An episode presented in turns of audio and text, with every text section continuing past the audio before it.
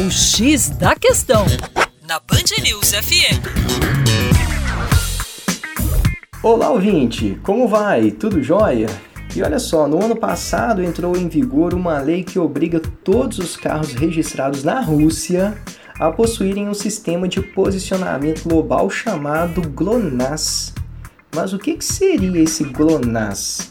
O GLONASS, que significa em português Sistema de Navegação Global por Satélite, é um sistema de localização por satélite que vem sendo desenvolvido pela Rússia desde o ano de 1976.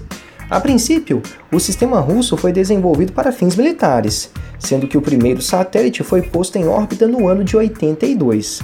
A crise econômica depois do final da União Soviética na década de 90 enfraqueceu os investimentos no sistema. Porém, em 2000, o presidente Vladimir Putin iniciou a nova geração do projeto denominado GLONASS-M. Este sistema ficou pronto apenas em 2011, com 24 satélites fazendo a ampla cobertura de todo o mundo. Agora, querido ouvinte, a reflexão que fica é a seguinte: Será que esse interesse russo de acelerar a independência em relação ao sistema norte-americano, GPS, que a gente tanto conhece, né? Pode ser um motivo de um início de guerra tecnológica? Então tá aí. Para mais, acesse educaçãoforadacaixa.com. Um grande abraço do Juninho Lopes.